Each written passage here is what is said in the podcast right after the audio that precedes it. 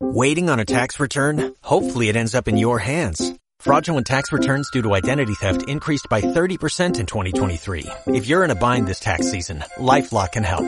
Our U.S.-based restoration specialists are experts dedicated to helping solve your identity theft issues. And all LifeLock plans are backed by the Million Dollar Protection Package. So we'll reimburse you up to the limits of your plan if you lose money due to identity theft. Help protect your information this tax season with LifeLock. Save up to 25% your first year at LifeLock.com slash aware.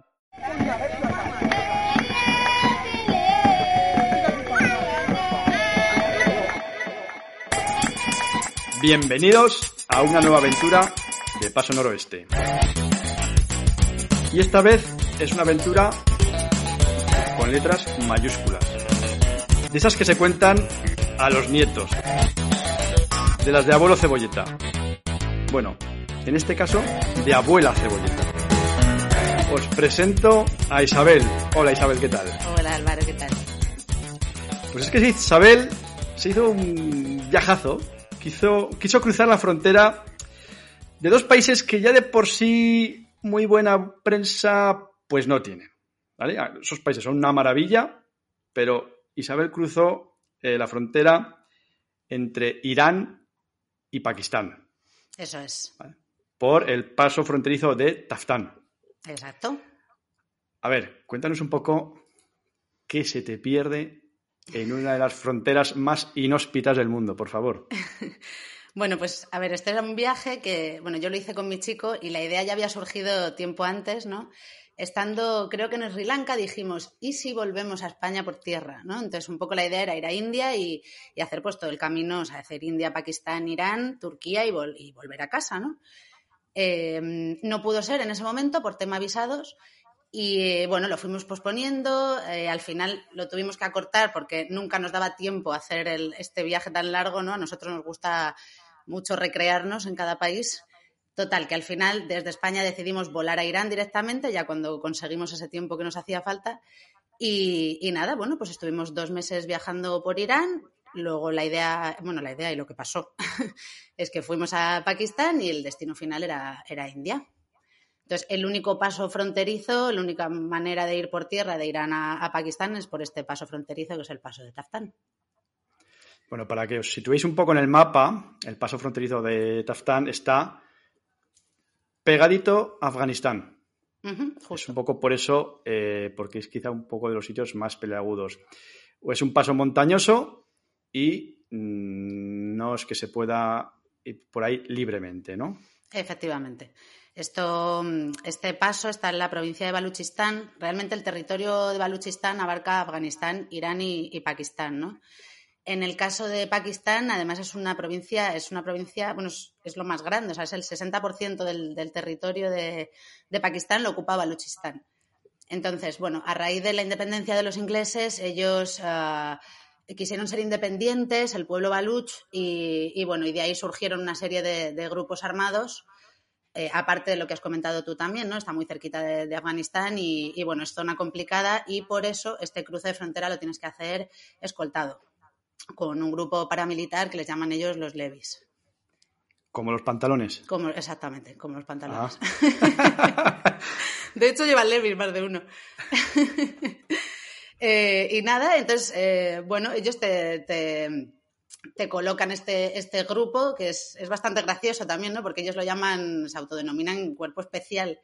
Y a mí me recordaba más aquello a Loca Academia de Policía versión pakistaní. O sea, una serie de personajes bastante graciosos. Ninguno, o la gran mayoría, no hablaban inglés. Eh, yo qué sé, con su saca 47 sin cargador, otro que se bajaba para firmar un papel y se le caía 40 veces, la K47, eh, pidiéndose hacer fotos contigo todo el tiempo. Peculiar, peculiar, la verdad que un grupo peculiar. Qué gracioso. Pero a ver, entonces este viaje, ¿dónde empieza el cruce de frontera exactamente? Empieza en Irán. En Irán, exactamente. Nosotros veníamos de Irán. ¿Y tienes que llegar hasta la frontera? ¿Puedes ir por libre? Eh, sí, nosotros fuimos en autostop hasta un punto donde ya cogimos un, taxi, uh, una especie de taxi compartido, ¿no? Íbamos con un, con un chico iraní, me acuerdo del majísimo, que, bueno, como todos los iraníes, eh, bueno, encantador, que iba justo a hacer el servicio militar a esa frontera Y, y me acuerdo que el tío llevaba comida que le había hecho su madre y nos la dio toda. y no, o sea, impresionante, ¿no? Ahí como que ya me despedí de la amabilidad mm, increíble de los iraníes y, y bueno, y empezó ya la, la, realidad, ¿no? De este cruce de frontera, que es un cruce, son, tú tienes que cruzar toda esta provincia de Baluchistán escoltado, son 700 kilómetros que en teoría se hacen en dos días, dos días de 12 horas cada uno. Luego, mm, en nuestro caso, fueron unos cuantos más. Porque vamos a ver, empiezas, me imagino que la última ciudad que abandonas en Irán es Zahedán. Exactamente, Zahedán. Uh -huh. De ahí ya coges el taxi hasta la frontera. Uh -huh. Y de allí tienes que llegar, me imagino que es hasta Queta. Hasta Cueta, sí, es justo Cueta. el. Exacto. Siempre, siempre pronuncio mal estos nombres. Sí, Cueta. todos. Llega vale, hasta pues Cueta, ver, que es la, la, capital de Baluchistán, que sigue siendo Baluchistán, pero bueno, ahí es ya donde, el, como el, el, final de trayecto con, los, con, los, con las pickups de, de los levis, ¿no? De las escoltas. Y nada, bueno, pues eh, nosotros cruzamos esta frontera muy temprano porque pensamos, si la cruzamos pronto por la mañana, podremos empezar el camino hoy, hacer la primera noche a mitad de camino y poder continuar al día siguiente. No fue así, por supuesto. Eh, cruzamos por la mañana bien temprano y allí en, los cuarteles que hay ahí como en la zona fronteriza nos encontramos con otros, con tres franceses, era una pareja ¿no? y otra chica que viajaban con vehículos. La pareja iban con una furgoneta y esta chica, la otra chica llevaba un, todoterreno. La furgoneta, un poquito más adelante, la agradecimos muchísimo, ya, ya entenderéis por qué. Eh, y nada, bueno, pues nos conocimos ahí todos, pasamos el día juntos, estuvimos pues hablando de nuestras experiencias en Irán, ¿no? Porque veníamos todos de allí. Pues eso, echando, jugando cartas, comiendo, pues nada, tranquilamente. Eh, y nada, bueno, pues pasamos allí la noche. Todo esto yo supongo que lo hacen porque ya calculan la gente que tienen, ¿no? Ven la gente que tienen y, y organizan un poco el grupo de escoltas que te va a llevar al día siguiente.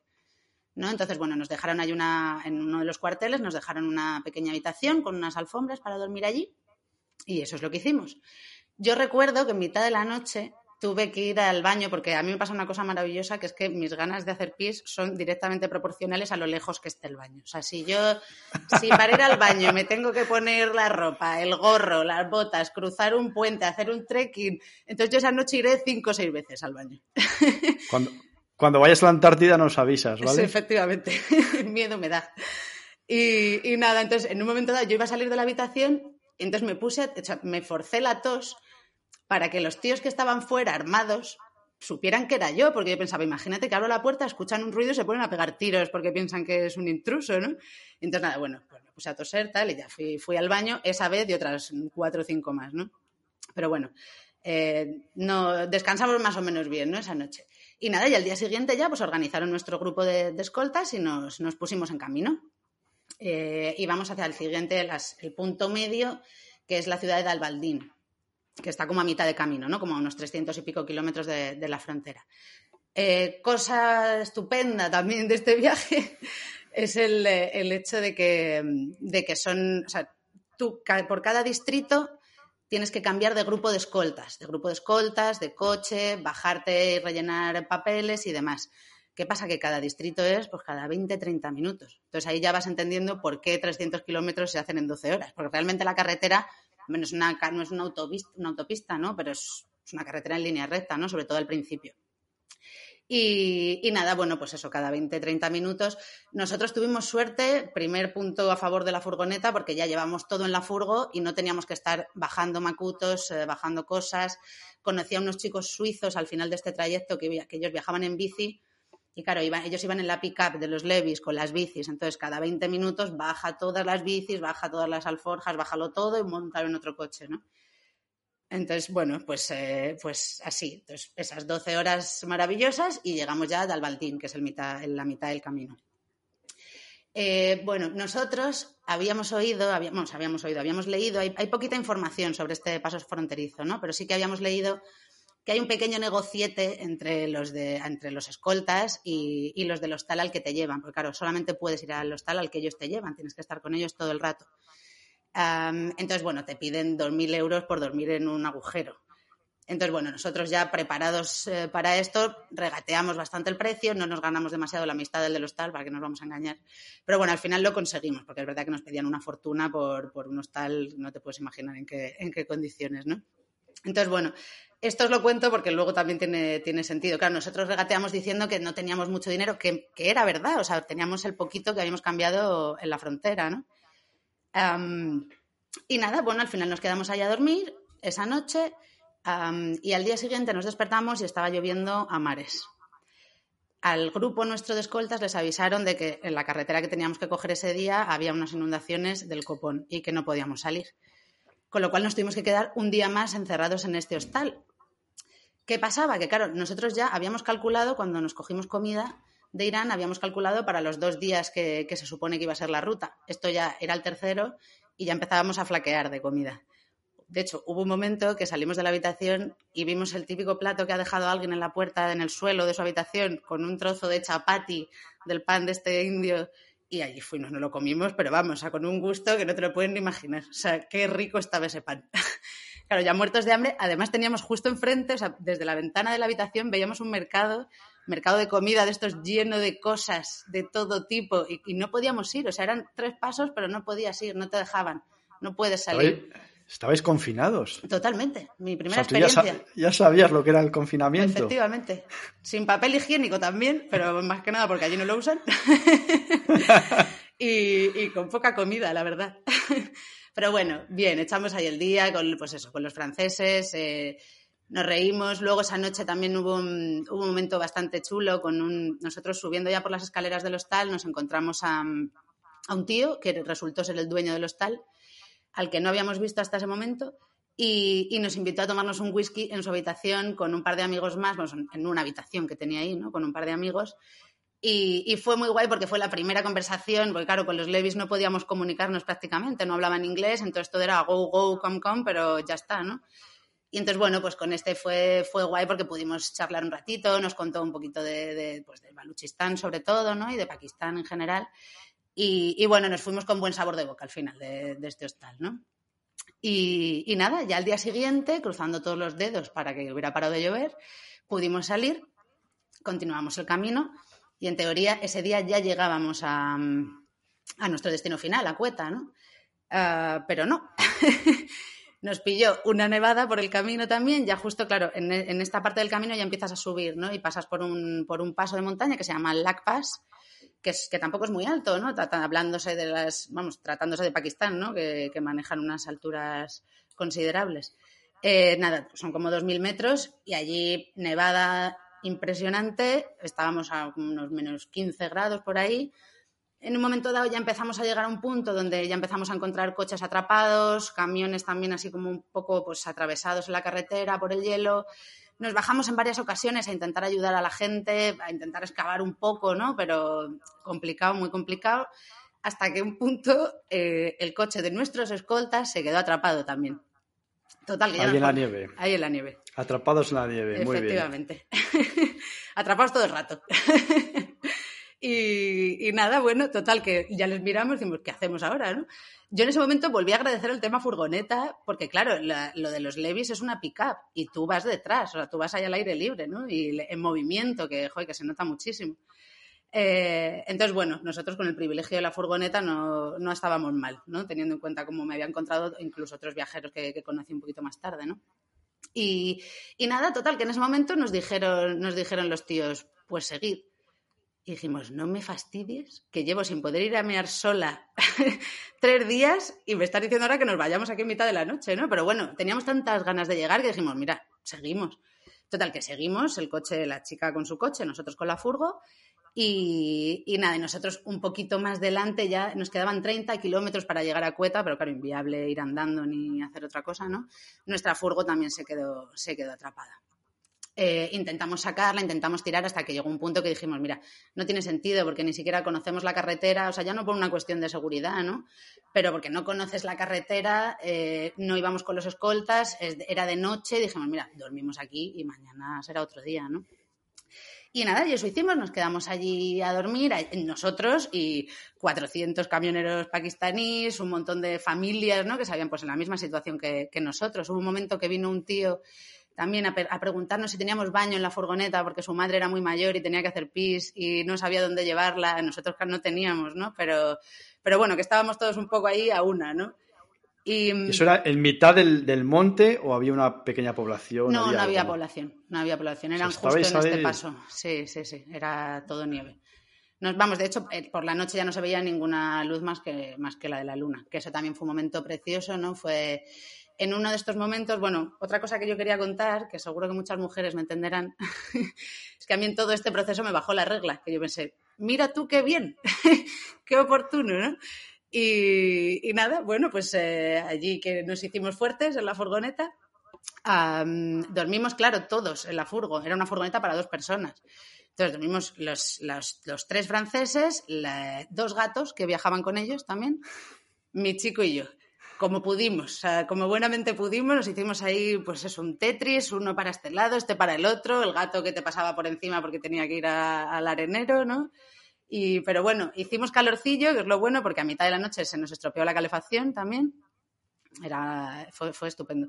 Otra cosa que quería contar fue eso, que en uno de estos momentos que yo salí, que yo salí a hacer pis, intentando obviar las miradas de, todos los pakistaníes que había por allí viendo a la, a la y bajándose los pantalones, me puse a mirar al cielo y, y, fue precioso, o sea, fue espectacular. En ese momento se me, se me pasó el agotamiento ¿no? que llevaba encima. Eh, una luna llena, preciosa, que iluminaba todos los picos nevados que había alrededor. Una pasada, precioso, impresionante. ¿Y, hacía mucho frío o no? Yo, unos, unos menos 15 grados eran. Menos 15 grados. Por ahí. Qué barbaridad. sí, sí. De hecho, hay una parte así un poco agridulce de esto que hubo gente que intentó tirar caminando esa noche y, cayeron por el camino. O sea, hubo como un par, un par de muertos esa, esa noche. Sí. después se envalentonaron. Y nosotros ya o sea, sabíamos perfectamente que no íbamos a andar 30 kilómetros a menos 20 grados con tu ropa de, de, viaje ya gastada, ¿no? Las botas rotas. Así que, así que nada, pero bueno, ahí hicimos noche, no estuvo mal, que no nos vamos a engañar, nos reímos por lo menos, ¿no? De esto que en estos momentos que ya estás tan cansado, que, te hace gracia todo, que, ¿no? Hubo en un momento de la noche que vino uno de los escoltas a las 2 de la mañana a porrearnos la ventanilla y a decirnos que continuáramos. Y nosotros le miramos y dijimos, o sea, ¿cómo? O sea, que tengo un camión atravesado delante, montañas de nieve por todas partes, la carretera es hielo, o sea, ¿cómo, cómo a las 2 de la mañana? Y dijo, ah, ¿no queréis ir? Y dijimos, pues no, ya mañana. Y nos dijo, ah, bueno, pues vale. Y desapareció. Y ya no volvió a aparecer nunca más este tío, ¿no?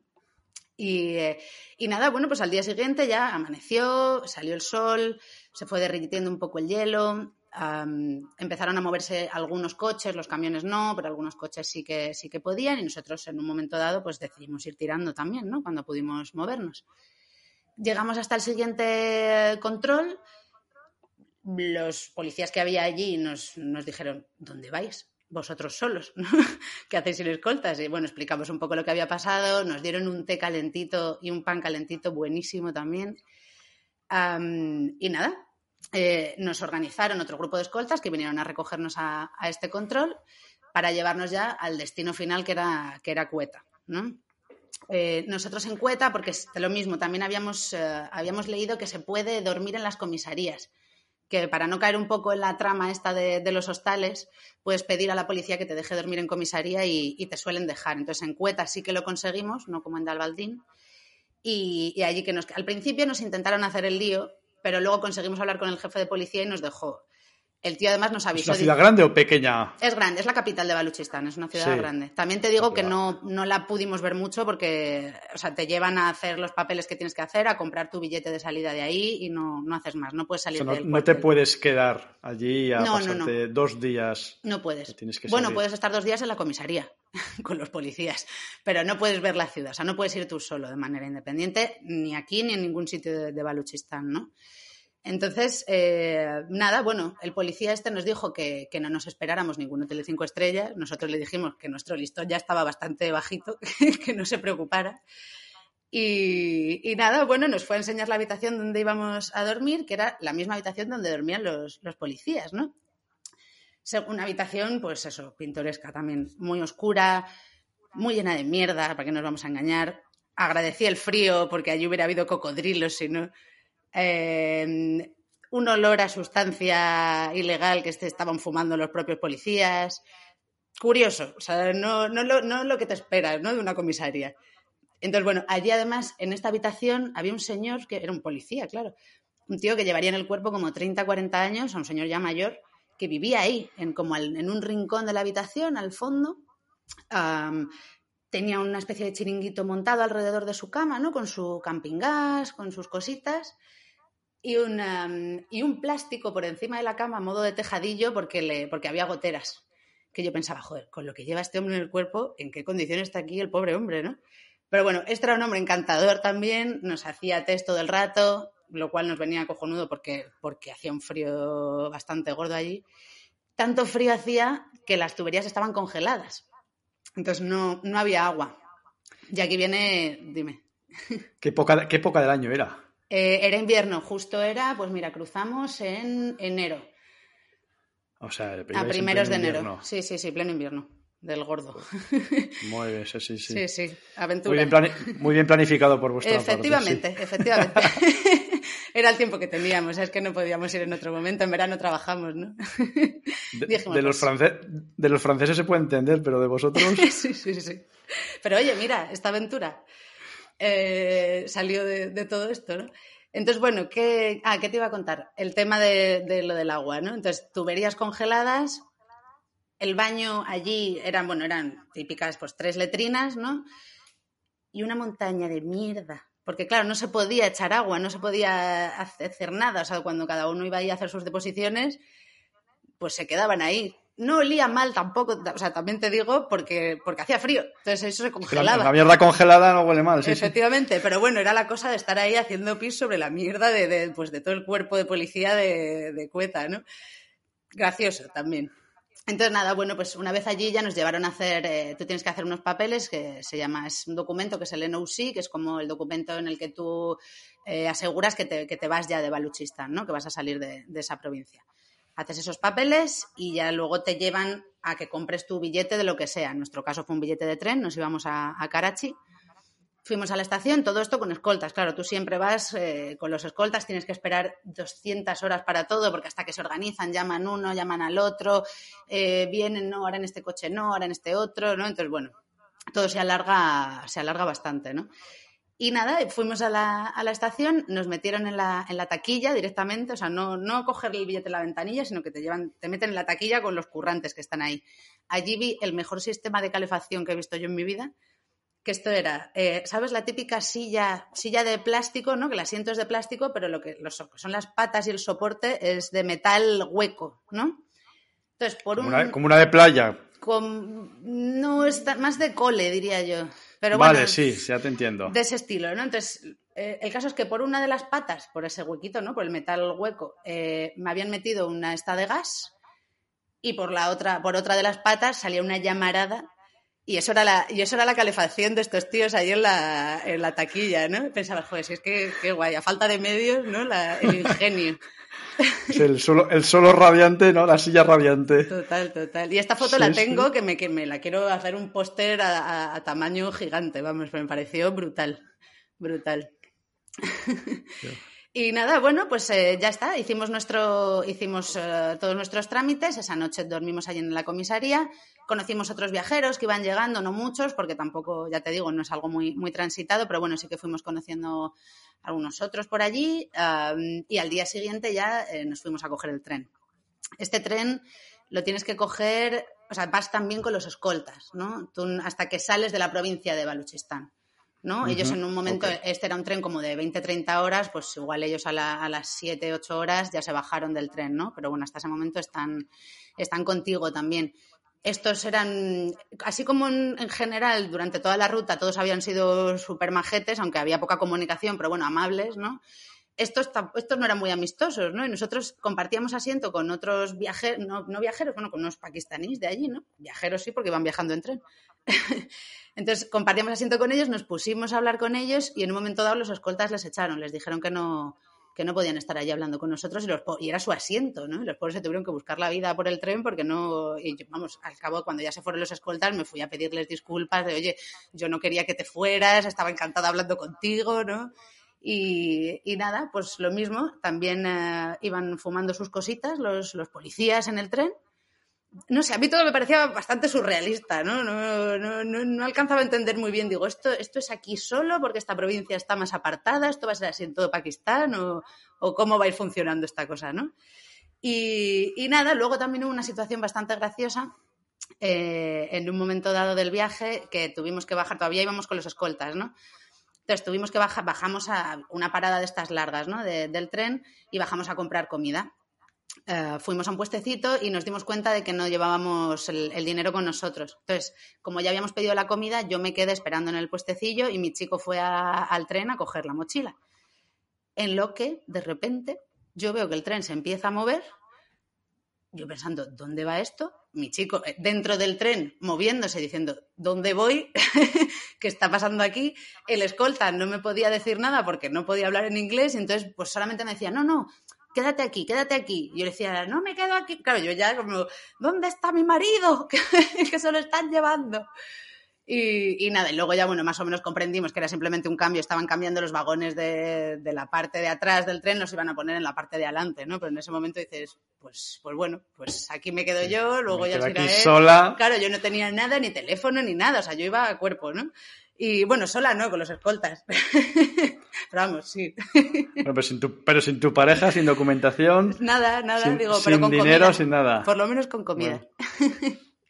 Así que nada, y, ya está. Entonces ya en un momento dado de este, de este viaje se, ellos se bajaron y nosotros pudimos continuar y ya llegamos a, a Karachi con el, con el tío con el que nos alojábamos de, de Couchsurfing, que eso también es una, es una historia bastante curiosa en Pakistán, ¿no? Porque yo estaba acostumbrada, yo utilizo mucho Couchsurfing, que, bueno, para el que no lo sepa, es una web donde tú te puedes, eh, bueno, para alojarte en casas de locales, ¿no? A modo de, de intercambio cultural. Es bastante interesante, ¿no? Y conoces gente de, de todo tipo pero en Pakistán lo utilizan más a modo de, de, de red social, o sea, como una cosa de estatus, de a ver quién tiene más amigos, ¿no? Entonces, solamente, nosotros en Pakistán solamente estuvimos con gente de un poder adquisitivo muy alto. Eh, quiero decir, quedándonos en sus casas, ¿no? Eh, de, o sea, alto me refiero a tener conductor y a tener eh, servant, como llamaban ellos, sirvientes.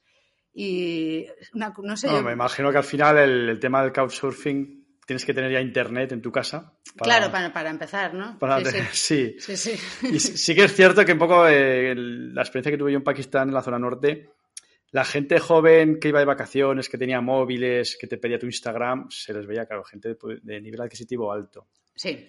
Eh, sí. Pakistán es uno de los países con una, mucho analfabetismo y me imagino que al final el, el, el que Sí, sí, y hay una diferencia, una diferencia de clases brutal. O sea, el que tiene, tiene mucho y el que no tiene, no tiene nada en absoluto, ¿no? Un poco es lo que yo percibí. ¿Qué? Sí, sí, sí. Qué gracioso. Sí, sí, sí. Y, y, nada, ya está. Entonces ya, bueno, una vez ya en Karachi ya firmamos nuestra libertad. O sea, ya pudimos... Os pudisteis mover por andar Karachi. por ahí sin estar rodeados de armas. ¿Y os quedasteis mucho más o ya Sí, do, para estuvimos India? dos meses, dos meses estuvimos en Pakistán. Uh -huh. Hicimos, empezamos, claro, bajamos a Karachi para empezar a subir por el sur y, y, ya luego fuimos a la zona norte, ¿no? Que es lo más espectacular de, de Pakistán. Sí. Es verdad que hubo alguna zona a la que no pudimos llegar precisamente por la época del año, porque hay algunas carreteras que están cortadas, ¿no? Pero, pero bueno, una pasada, una pasada. Una comida maravillosa también en Pakistán, a mí me encantó potente, muy potente. Yo, de hecho, recuerdo que el día cuando llegamos a Karachi con este tío, que claro, ellos te colman de, de, todo, ¿no? Te invitan a todo, tú eres mi invitado, lo que tú quieras, por favor. Y claro, nosotros muertos de hambre ya que veníamos, bueno, al día siguiente nos pusimos malos. O sea, llegamos, nos juntamos además con otros portugueses que habíamos conocido en la comisaría de Cueta. Estuvimos haciendo couchsurfing todos juntos en casa de, este tío que nos dejaba un apartamento para nosotros solos. Él tenía su casa y nosotros vivíamos en un apartamento con los portugueses. Bueno, pues ese día comimos tanto que al día siguiente todos éramos, éramos cinco, los cinco estábamos mal de la tripa, pero de la cantidad que comimos, o sea, no de que, no, no de que hubiera nada en la comida, o sea, estábamos empachadísimos. Ah, qué bonito, qué bonito es Pakistán. La verdad que un, un, país que a mí me, me, sorprendió. Sí, sí, sí, es una pasada. Es una pasada. Y si te gusta la montaña, muchísimo más, claro. Es increíble. Sí. Pues qué, qué, interesante el cruce de fronteras. Es que la verdad que el cruzar fronteras siempre es una, sí. una experiencia divertida. Sí. Aquí, con esto de la Unión Europea, ya nos hemos olvidado de lo que es. Sí, de lo que es cruzar una frontera. Ya te da igual, ¿no? Lo único que te cambia es la matrícula de los coches que ves, pero lo del cruce de fronteras así en países es, sí, es muy experiencia. Es la, la, emoción también, ¿no? Yo siempre tengo como esa mezcla entre, pues eso, el país que estoy dejando, ¿no? La, la, la, pena que sientes por irte, pero la emoción de que estás llegando a uno nuevo y ahora empieza otra historia nueva y a descubrir cosas nuevas, gente nueva, a apañarte con otra moneda, ¿no? A acostumbrarte a otra comida. Es, es muy guay. Ese, ese, ese paso, ¿no? Es, es, genial. Nunca había vivido uno tan largo, también te digo. A mí siempre me, me ponía nervioso, ¿no? Una vez que, que sellas el, el sello de, de, salida de un país y en esa tierra de nadie, dice, a ver si no me dejan entrar, si tengo mal el, el visado o hay algún problema y me quedo aquí. He salido de uno y no he entrado en otro y me quedo aquí en terra de nadie y dice, a ver, a ver qué hago, ¿no? Siempre me ponía nervioso sí. esos cruces de fronteras. Sí. Pues muchas gracias, Isabel, Nada, por esta anécdota tan, tan divertida. Y para conocerte, bueno, y que te conozcan aquí nuestros oyentes, te voy a hacer unas preguntillas así un poco viajeras, para que nos resumas un poco cuál ha sido tu, tu experiencia viajera. Venga. ¿Vale? Eh, ¿Cuál es el país, eh, tu país preferido, el que volvería siempre? Irán. Ya lo he dicho antes, sobre todo por, por la gente aparte de que es un país espectacular a nivel paisajístico y monumental, pero la, la gente es, yo, es impresionante, ¿no? La, la amabilidad de, de, la gente en Irán. Volvería, vamos, mm. una y otra vez. Y por el contrario, ¿qué país no te llama la atención? Pues a ver, uh, creo que esto ya se ha comentado. Yo país me cuesta mucho. Eh, el lugar donde no volvería, bueno, donde no volvería tampoco, ¿no? Pero se me quedó sabor agridulce fue en, eh, en Jaipur, en India. Allá por el año 2012 viví una experiencia un poco turbia, entonces se me quedó mal sabor de boca y no, no le tengo especial cariño ¿no? a, a Jaipur. ¿Cuál ha sido la mejor puesta de sol que has disfrutado en un viaje? Uf, a ver, hubo una preciosa, sobre todo también por lo inesperado, ¿no? que fue en un pelni, que son los barcos eh, públicos en Indonesia, los ferries, donde te tiras 20 horas. Y, yo recuerdo una puesta de sol allí, de, pues eso, de llevar ya 20 horas en el barco y, y de repente un cielo de unos naranjas. Impresionante, impresionante. De esto lo mismo, de las que te quitan todos los males de cansancio y demás. ¿Y una cervecita que recuerdes viajando? Todas. y bueno, un, una muy buena eh, en un viaje que hice por el sudeste, que en un momento dado me junté con dos amigos de toda la vida. Con uno ya llevaba yo viajando un mes y otro llevaba en Australia viviendo tres años. Y nos juntamos en Manila y esa cerveza, esa Red Horse, que además son como una lotería, ¿no? Cada Red Horse te pega de una manera. Allí en la azotea del hostal, ese reencuentro de, de amigos de la infancia fue, fue muy bonita. Y luego también recuerdo una muy guay en mi estreno, en mi estreno con El Paso, eh, que fui a Colombia, en Santa Marta, pues estar en un momento dado en el patio del hostal tomándome también una cerveza con algunas de las chicas de, del grupo y pensar, joder, estoy aquí con un grupo de mujeres maravillosas que hace un mes no conocía de nada, que probablemente no las hubiera conocido, ¿no? Si no hubiera sido por una experiencia de, este tipo y, y joder, qué, qué a gustito estoy. y cuéntame, eh, alguna experiencia eh, viajando que más huella te, te, haya dejado? Eso es muy complicado. Esta creo que no te la voy a contestar. Porque la verdad, de verdad te lo digo, ¿eh? yo cada vez que cojo, cada vez que cojo la mochila y me pongo en ruta, de una manera o de otra me, me, marca, ¿no? Sobre todo la gente, ¿no? Como en el caso de Irán que te he comentado antes, el, el de repente estar allí y pensar, joder, con la información que tenemos de Irán, ¿no? Lo que nos llega, y de repente estar, pues eso, estar con ellos y, y que te den ese baño de, de, de, de amabilidad, de bondad, de, todo, ¿no? Eh, eso, eso te marca siempre. Y bueno, no sé si nos lo has contado ya, pero el peor bate de tu historia al viajero. Os lo he contado ya. El, el de la comisaría de cuotas, sin duda alguna. y mira que ha habido muchos, ¿eh? pero es que esto era de verdad, era espectacular. Vale, ¿y la, la, mejor comida que recuerdes viajando? Eh, bueno, en general la comida india. La comida india me, me encanta, me vuelve loca. ¿Pero algún sitio especial? Uf, en el, en el, sur de India. Es que, joder, es complicado, así como sitio en concreto. Pero te diría que cualquier sitio de la comida del sur de India me gusta, me, bueno, me gusta toda, pero bueno, si tengo que concretar, te diría la de... Me apasiona. De hecho, hay una cosa de India que, o sea, yo, por ejemplo, yo como carne, ¿no? Y, y me gusta Eh, y sin embargo en India me puedo tirar meses sin comer, eh, sin comer carne y no la echo de menos. O sea, tienen tanta variedad de, cositas que no llevan... O sea, vamos, me, vuelvo loca. En India, de hecho, no hago otra cosa que comer y beber té. Y para concluir, ¿qué significa para ti la palabra viajar? Bueno, pues eh, eliminar prejuicios, ¿no? Estos prejuicios que tanto daño nos hacen a todos eh, el, poder llegar a un sitio del que tú tenías una información, pues muchas veces errada o sesgada, ¿no? Y, llegar y que te reciban con los brazos abiertos y, sentirte en casa, ¿no? Y, de repente, pues, pues bueno, quitarte mucha tontería de la cabeza que, no viene bien. Qué razón tienes. Y, nos has hablado de Irán y, a mí, por ejemplo, Pakistán, la gente me pareció también maravillosa, que son dos países con una mala prensa tremenda, ¿no? Parece que te vas a un país en guerra, que, que, te van a, como dices tú, van a secuestrar, te va a pasar algo, y te encuentras gente amabilísima que se desvive por ayudarte, por, por ofrecerte todo lo que tienen. Total. A mí en Irán, por ejemplo, me lo decían mucho, la, la gente me lo preguntaba, me decía, es verdad que todos fuera pensáis que somos terroristas, ¿no? O sea, lo tienen como muy claro, ¿no? Esa mala propaganda que hay. Y, yo no sé si, yo creo que va en su, en su ADN, ¿no? Pero no sé si también se ve acentuado por, por su necesidad de demostrar que, que, son buenísimas personas, que es lo que son. O sea... Yo creo que va en su ADN. Va en su ADN, total, total. Eh, o sea, Que tengan unos dirigentes de una forma no quiere decir que el pueblo sea. Claro, pero es cierto que bueno que la, que la propaganda es, muy mala y muchas veces, vamos, yo por, por, familiares o amigos con los que he hablado, que lo único que vende Irán es, es, al gobierno, ¿no? Y son 80 millones de personas que viven allí, ¿no? Yo recuerdo, sí, en Irán viajando en autobús, eh, nos separan hombres y mujeres en los autobuses y tenía justo al otro lado del pasillo una chica y me pidió la guía de viaje.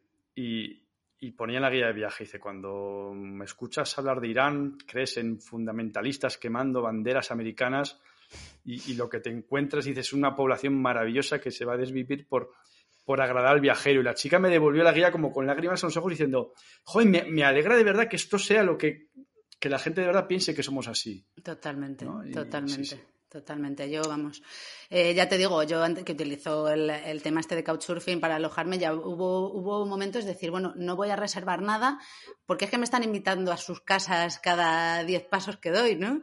Eh, yo me acuerdo de un tío que paró, nosotros viajamos en autostop normalmente, y un, un, tipo que paró en un momento dado, estando nosotros parando coches en la carretera, y el tío nos echó una bronca, pero a modo madre, ¿no? A modo de estar preocupado por nosotros, de no deberíais estar aquí porque, claro, pasan los coches y es peligroso y os pueden atropellar, ¿no? entonces el tío, como enfadado, enfadado, pero con amor, ¿no? Y, me acuerdo que nos, dio también una bolsa de fruta eh, y, nada, y, o sea, y, hacen este tipo de cosas, ¿no? Que, ya casi hemos perdido aquí la costumbre, ¿no? Como bien dices, Isa, tenemos que viajar más, tenemos que viajar más y... Tenemos, tenemos. Y liberar la mente. Total. Pues muchísimas gracias por contarnos tus aventuras y bueno, ha sido un te placer. Esperamos, te esperamos en la próxima aventura. Venga, perfecto. Eh, cuando tengas otro cruce de fronteras divertido, nos, nos, llamas y nos lo cuentas. Muy bien. Eso está hecho. Pues nada, muchas gracias y un abrazo. Y un abrazo también para todos vosotros que nos estáis escuchando y os vemos en un par de semanitas en otra batallita viajera de nuestros coordinadores. Espero que lo hayáis disfrutado mucho. Un abrazo.